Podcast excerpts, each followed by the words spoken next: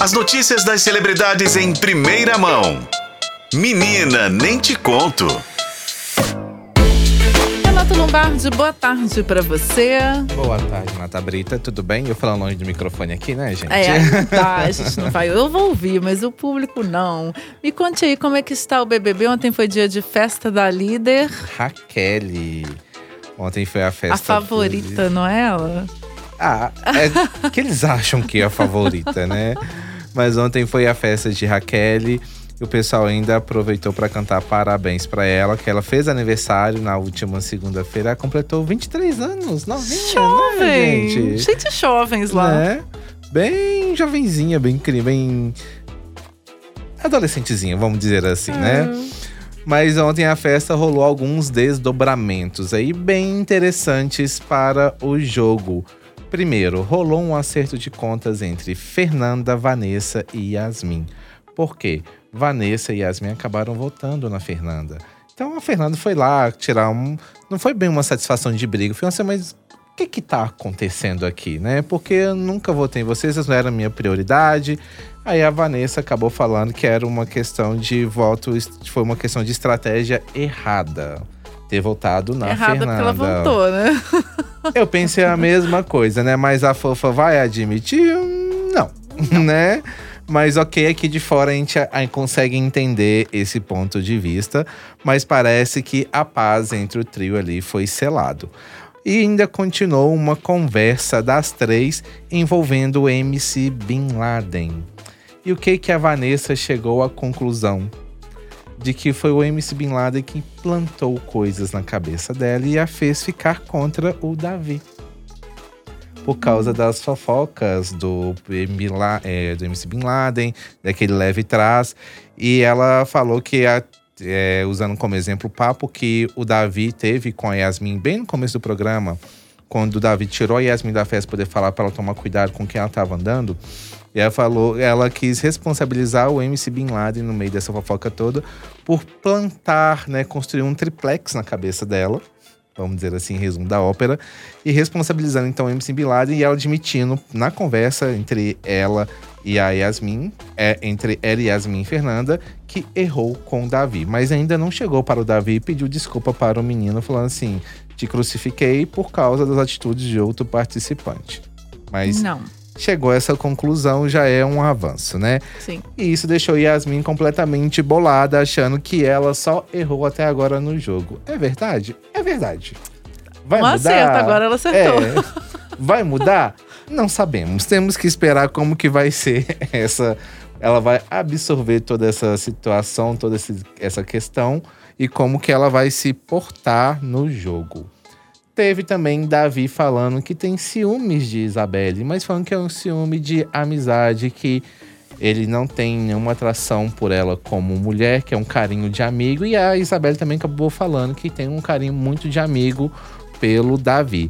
Aí, falando em Davi, tem um episódio envolvendo ele e a Pitel que tá repercutindo nas redes sociais nessa festa, que foi ah, um papo que teve entre Davi e a Pitel e que as pessoas estão apontando que poderia ter rolado um caso de assédio.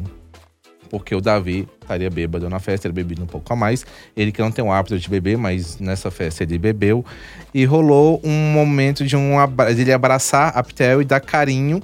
E as pessoas estão achando, falando que pode ter rolado um caso de assédio. Simplesmente porque o Matheus chegou para o Davi e ele falou assim: calma lá, para com isso, não é bem assim.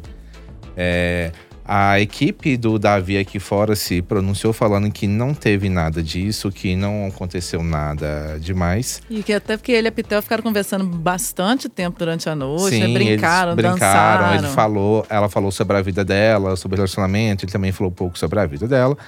E a equipe da Pitel falando que não vai se posicionar no momento, porque eles querem saber da Pitel o que, que ela acha, para não acusar ninguém.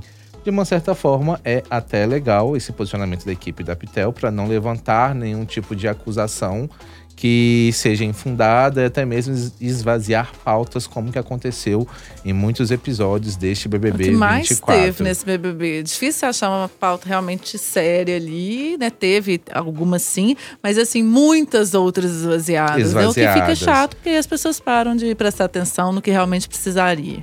O que eu vi foram recortes que estão na internet. Então eu não posso avaliar de fato o que que aconteceu, então eu não posso julgar porque eu preciso ver a cena por completa para entender o que que aconteceu em, nesse episódio. Eu não posso falar que ah, o Davi assediou, eu, não, eu posso falar que o Davi não assediou, porque eu assumo que eu não consegui ver a cena completa ainda porque tem que procurar no Globoplay, porque na internet eu não vi essa cena completa, só recortes. Uhum. Então, com base em recortes, a gente pode tirar várias conclusões. Então, uhum. e acaba sendo uma coisa muito leviana. Mas é esse debate que está rolando nas redes sociais. Eu espero que na edição da noite desta quinta-feira a Globo mostre essa cena por completo, porque o Davi uma vez já foi acusado de assédio contra a Isabelle e na cena que foi ao ar completa, na edição, mostrava que não tinha nada disso, que era só um recorte que as pessoas colocaram e divulgaram nas redes sociais, tentando acusá-lo de uma coisa que na verdade não aconteceu. Como falei, não estou defendendo o Davi, mas também não estou acusando porque eu não Sim. vi a cena, então não posso tirar uma conclusão tá por completa. o que tá rolando. E realmente tem muita gente querendo destruir, porque o Davi, que era não é favorito, a, a, tendência é que ele vença o Big Brother se não acontecer nada muito sério.